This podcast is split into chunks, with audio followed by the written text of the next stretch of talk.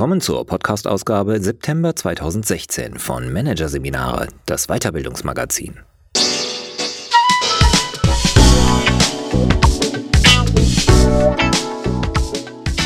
Weitere Podcasts aus der aktuellen Ausgabe behandeln die Themen Künstliche Intelligenz im Unternehmen, die Robot-Revolution und Führen in der digitalen Welt, Leadership 4.0.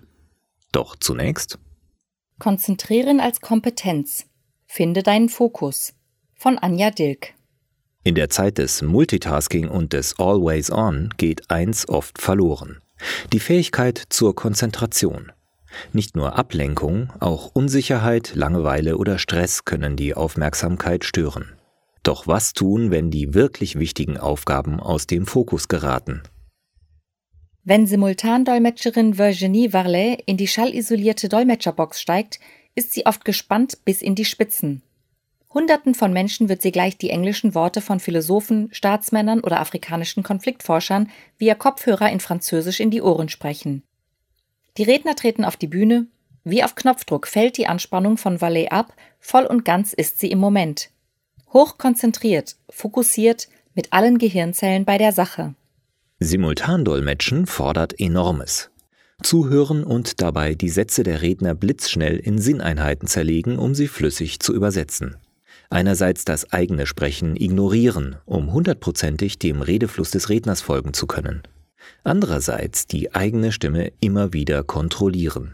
Klingt sie noch ruhig, gut, klar? Man darf keine Sekunde abschweifen, sagt Varlet, sonst kommt man leicht ins Trudeln. Was für Virginie Vallet seit Jahren zum Alltag gehört, ist für viele Menschen unvorstellbar. Simultandolmetschen ist Konzentration extrem. So extrem, dass man sich nach spätestens 20 bis 30 Minuten erholen muss, selbst wenn es gut läuft. Die Profis wissen, der Einbruch kommt plötzlich und zuverlässig. Dolmetscherwechsel. Vallet lacht, aber es ist ungeheuer befriedigend, so komplett bei einer Sache zu sein. Bei der Sache sein, sich konzentrieren, Vielen Führungskräften und Mitarbeitern fällt genau das zunehmend schwer. Mail-Staccato, Diensthandy, Laptop, Tablet, WhatsApp-Geplauder. Wo im Sekundentakt Neuigkeiten aufpoppen, wird Konzentration zur Herkulesaufgabe. In einer Studie der amerikanischen Wirtschaftswissenschaftlerin Christine Porath von 2013 erklärten 80 Prozent der Befragten, dass sie gar nicht mehr in der Lage sind, sich nur auf eine einzige Aufgabe zu konzentrieren. Zwei Drittel gaben an, nur schwer Prioritäten setzen zu können. Es scheint, als hätte es Konzentration schwer in einer Welt, in der Digitaldröhnung und Multitaskingdruck, Präsentationsmarathon und Terminhass den Arbeitsalltag prägen. Gerade in den Führungsetagen. Arbeit ohne Muße ist Normalität. Halbherzig zwischen den Dingen hin und her springen zu müssen, der Fluch der Zeit. Aufmerksamkeit und Konzentration bleiben schnell auf der Strecke. Der US-Psychologe Daniel Goleman hält das für dramatisch. Konzentriert euch, appellierte schon 2014 der renommierte Harvard-Lehrer in seinem gleichnamigen Buch. Seine These? Die Bedeutung von Konzentrationsfähigkeit für Erfolg und Lebensglück ist enorm. Die Fähigkeit, aufmerksam zu sein, bestimmt darüber, wie wir Aufgaben bewältigen. Ist sie eingeschränkt, schneiden wir schlecht ab. Ist sie besser ausgebildet, erbringen wir gute Leistungen. Unsere ganze Lebensgewandtheit hängt von dieser subtilen Fähigkeit ab, so Goldman. Konzentration wirkt sich auf fast alles aus, was wir zu Wege bringen wollen. Wie wenig manche Menschen leisten, die sich nicht konzentrieren können oder wollen, erfährt Margarita Engberding nahezu täglich. Die Psychotherapeutin arbeitet an der Prokrastinationsambulanz der Universität Münster, einer Anlaufstelle für Menschen, die wichtige Aufgaben pathologisch aufschieben wie jener Anwalt, der das Studium von Prozessunterlagen und die Formulierung von Einspruchsschriftsätzen so lange vor sich herschob, bis die Fristen verstrichen waren. Oder wie jener Vertriebsmanager, der die Five-Minute-Tasks im Führungsalltag hier eine schnelle Entscheidung treffen, dort mit einem Mitarbeiter sprechen, da ein Telefonat mit einem Großkunden führen, unermüdlich abarbeitete, um sich nicht mit dem Strategiekonzept für den Vorstand beschäftigen zu müssen, bis er sich am Vortag der Präsentation krank meldete. Der Widerwille gegen Arbeiten, die hohe Konzentration und Anstrengung erfordern, kann zu großem beruflichen Schaden führen, beobachtet Engberding. Projekte bleiben unvollendet liegen, wichtige Aufgaben landen unten im Stapel. Aufträge gehen verloren, manchmal gar der ganze Job. Etwa 20 Prozent der Prokrastinationspatienten haben auch massive Aufmerksamkeits- und Konzentrationsstörungen. Mehr als die Hälfte ihrer Zeit verbringen sie mit der Nichterledigung ungeliebter Arbeiten. Diese Menschen lassen sich besonders leicht ablenken, wenn der Kollege zur Tür reinschaut, die Mail aufpoppt, der Krankenwagen mit lautem Tatütata vorbeifährt. Es fehlt ihnen an der Impulskontrolle, die es braucht, um solchen äußeren Reizen zu widerstehen. Manchmal hapert es an der Frustrationstoleranz, um unangenehme Aufgaben auszuhalten. Ungewöhnlich ist all das keineswegs. 30 bis 40 Prozent aller Menschen haben regelmäßig Probleme mit dem Aufschieben. 8 bis 12 Prozent schieben krankhaft auf. Nur 2 Prozent kennen das Phänomen gar nicht. Dass derart viele Menschen konzentrationsaufwendige Arbeiten liegen lassen, hat einen Grund. Unser Gehirn belohnt lieber die schnellen kleinen Erfolge als tiefgehende, länger andauernde Konzentrationsaufgaben. Einen komplizierten Schriftsatz zu Papier bringen, ein Konzeptpapier für eine neue Geschäftsstrategie ersinnen, über der Doktorarbeit grübeln, dafür gibt es keine schnelle, warme Dopamindusche im Kopf. Insofern ist es eigentlich sehr natürlich, dass wir unangenehmen, konzentrationsaufwendigen Dingen lieber erst einmal aus dem Weg gehen, so Engberding. Wir haben schlicht keinen Anreiz, uns solchen Aufgaben zu widmen. Im Gegenteil, kurzfristig belohnt das Gehirn das Aufschieben. Und die Ausredenliste ist lang. Schreibtisch nicht aufgeräumt, Wetter zu schön, nicht mehr genug Zeit, um sich ernsthaft zu vertiefen. Engberding sagt, der Griff zu den schnellen Fünf-Minuten-Aufgaben hingegen gibt uns das Gefühl, etwas erledigt zu haben und erfolgreich zu sein. Es sind die kleinen Impulse im Alltag, die den Körper wie auf Knopfdruck mit dem Glückshormon Dopamin versorgen. Der Klick in den Online-Shop, ein Blinken des Gefällt mir Buttons, eine schnelle Absprache mit dem Kollegen. Geschafft, weiter geht's. Das Belohnungszentrum im Gehirn springt an und man fühlt sich gut. Doch dieses Glück ist häufig nicht von Dauer. Oft kommt nachts das schlechte Gewissen. Wer sich im Büro nicht konzentriert und schwierige Aufgaben nicht erledigt, wird zu Hause gequält von Schlafstörungen, Depressionen, Ängsten. Denn die Prozesse, die sich im Gehirn abspielen, sind äußerst komplex und wirken sich auf den gesamten Organismus aus. Christian Folter-Schofs, Biopsychologe und Neurowissenschaftler an der Stiftungsuniversität Hildesheim, erklärt aus neurophysiologischer Sicht, weshalb es um unsere Konzentration oft so schlecht bestellt ist.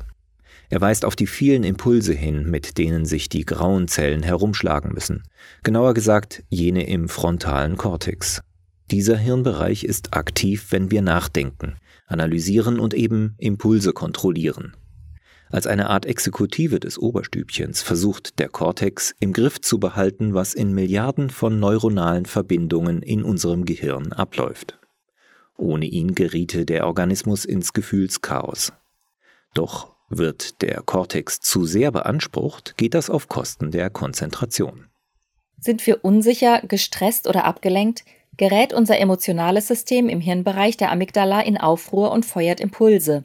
Der frontale Kortex hat alle Hände voll zu tun, um diese Impulse wieder unter Kontrolle zu bringen.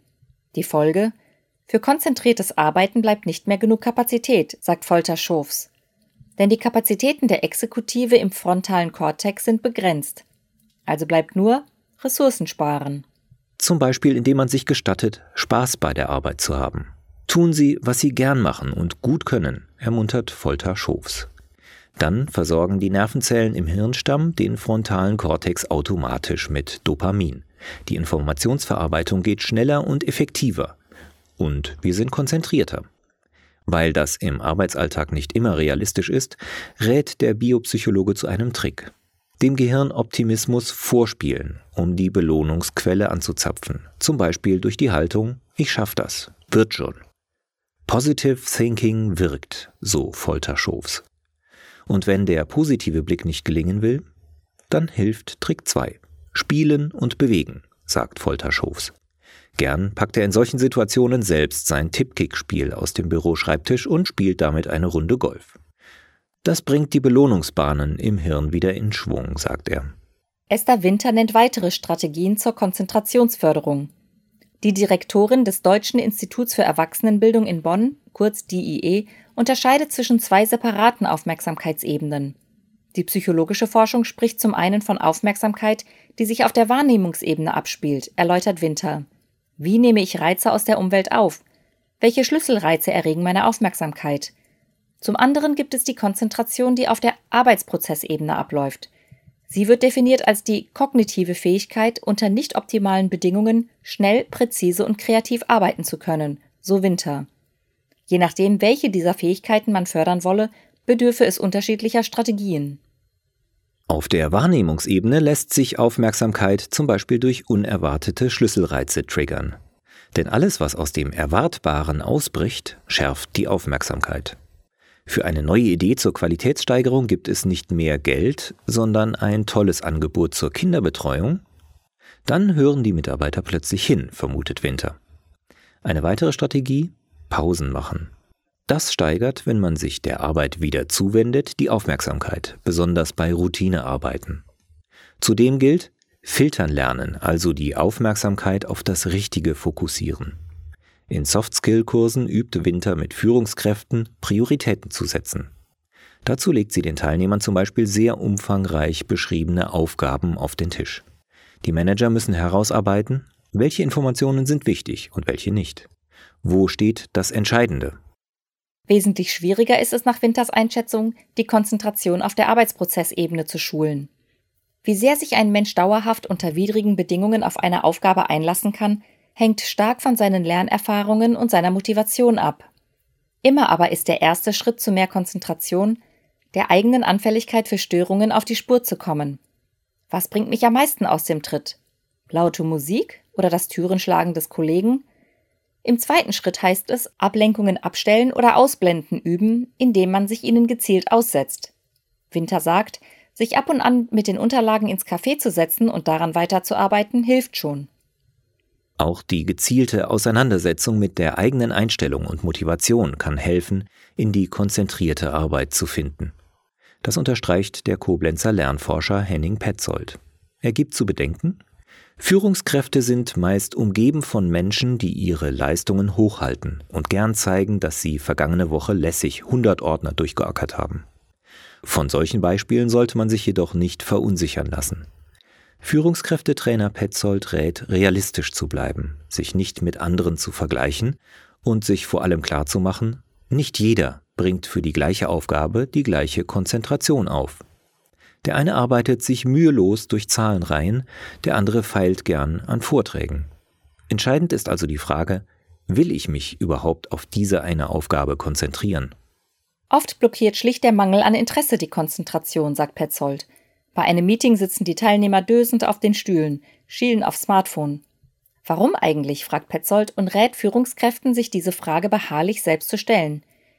Warum bin ich während eines Meetings nicht bei der Sache? Erwarte ich nichts davon? Warum bin ich dann dort? Als Chef habe ich es vermutlich selbst einberufen. Warum? Was habe ich damals erwartet? Wer sich so Schritt für Schritt vor einem Meeting, dem Schreiben einer Mail, dem Lesen eines Fachbuchs seine Erwartungen klar macht, entwickelt neues Interesse. Petzold dazu, wir wissen aus der Forschung, Interesse lässt sich lernen. Und dieses Interesse sollte nicht mit dem Anspruch verknüpft werden, viele interessant oder wichtig erscheinende Tätigkeiten gleichzeitig tun zu wollen. Darauf weist Franz Corbinian Hütter hin. Der Münchner Trainer betont, Parallel beschäftigt sein, das funktioniert nicht oder nur sehr beschränkt, selbst wenn Tätigkeiten automatisiert sind. Beim Autofahren kann man noch Radio hören, aber eben nicht mehr gut telefonieren. Der Scheinwerferkegel im Arbeitsspeicher unseres Stirnhirns lässt sich immer nur auf eine Tätigkeit richten, sagt Hütter. Man kann lediglich üben, ihn schneller von einer zur nächsten Aufgabe switchen zu lassen. Aber das frisst Energie und kostet Zeit. Konzentration heißt, sich die Wahlfreiheit zu nehmen, wo der Scheinwerferkegel der Aufmerksamkeit stehen bleiben soll. Das Arbeitsumfeld kann hierbei unterstützend wirken. Das Gute, jeder kann darauf Einfluss nehmen, dass das Umfeld auf eine Weise gestaltet ist, die die Konzentration fördert. Eine schöne Kulturarbeit nennt Hütter den Kampf für ein geeignetes Arbeitsmilieu. Und dieser beginnt mit einfachen Maßnahmen. Die Reaktionszeiten auf Mails nach Möglichkeit erweitern, statt sich selbst und die Mitarbeiter unter Stress zu setzen. Im Unternehmensalltag die Bedürfnisse der anderen achten. Hast du gerade fünf Minuten für ein Gespräch? Statt Mitarbeiter mit Aufgaben zu überrollen, zu einer konstruktiven Streitkultur ermutigen. Mehr miteinander reden, statt Bullet-Point-Paraden zu feiern. Mehr eintauchen, statt wegzuarbeiten. Sich selbst kritisch überprüfen. Welche Erwartungen an mich habe ich verinnerlicht? Was treibt mich an? Schließlich gilt es nach der Arbeit gezielt Gegengewichte zum Multispeed-Staccato im Joballtag zu schaffen. Abends eine halbe Stunde Zeit für intensive, geruhsame Lektüre nehmen oder komplexe Musik hören. Aus der Oberfläche in die Tiefenbearbeitung kommen, nennt das Hütter und fordert mehr Intellektualität im Führungsalltag und mehr Achtsamkeit. Achtsamkeit ist das vielleicht entscheidende Stichwort. Was John Kabat-Zinn emeritierter Medizinprofessor an der University of Massachusetts, mit dem Konzept der Achtsamkeit in Anlehnung an östliche Meditationspraktiken seit gut 40 Jahren als wirksame Strategie zur Stressreduktion bei Patienten entwickelt, Mindfulness-Based Stress Reduction, hat sich in den vergangenen Jahren zu einer erfolgreichen Methode für moderne Businessmenschen gemausert und wird jetzt auch für die Konzentration herangezogen. Achtsamkeitstrainings sollen helfen, die Konzentration zu schärfen. In einfachen Meditationsübungen lernen Manager bewusst zu atmen, zu gehen und zu hören. Kurz, mit allen Sinnen im Moment zu sein. Was das bringt, haben mittlerweile mehr als 2000 Studien weltweit untersucht. Franz Corbinian Hütter sagt, Aufmerksamkeitsübungen bewirken neuroplastische Veränderungen im Gehirn, die die Fähigkeit zur Selbstregulation steigern können. Wer Achtsamkeit trainiert, lernt, den Strom der Aufregung an sich vorbeiziehen zu lassen. Nur beobachten, nicht bewerten. In Stresssituationen gewinnt der frontale Kortex so schneller wieder die Kontrolle über die Gefühlszentren im Gehirn. Seit Jahren schon setzt der Frankfurter Trainer Peter Kreuzfeld gemeinsam mit der Neurowissenschaftlerin Caroline Notebert die Methode in Führungsschulungen ein und kommt zu dem Schluss, im Manageralltag ist Achtsamkeit sogar noch wichtiger als pure Konzentration. Denn während sich bei Konzentration der Blick verengt, bleiben im Zustand der Achtsamkeit, also der anstrengungslosen Wachheit, die Antennen für die Umgebung auf Empfang. Notebert sagt, so wird es möglich, flexibel zwischen einer fokussierten Aufmerksamkeit und einer breiten Wahrnehmung zu wechseln. Und genau dieses agile Springen ist nach Einschätzung Noteberts unerlässlich, um in einer hochdynamischen, komplexen, unsicheren und mehrdeutigen Welt als Führungskraft zu bestehen. Wachsamkeit und Fokussierung. Beides zusammen ist Konzentration im Goldformat.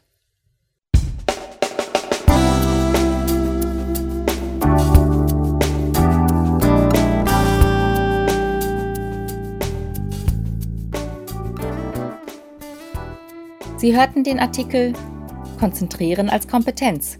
Finde deinen Fokus von Anja Dilk. Aus der Ausgabe September 2016 von Managerseminare produziert von Voiceletter. Weitere Podcasts aus der aktuellen Ausgabe behandeln die Themen Künstliche Intelligenz im Unternehmen, die Robot-Revolution und Führen in der digitalen Welt, Leadership 4.0. Weitere interessante Inhalte finden Sie auf der Homepage unter managerseminare.de und im Newsblog unter managerseminare.de/blog.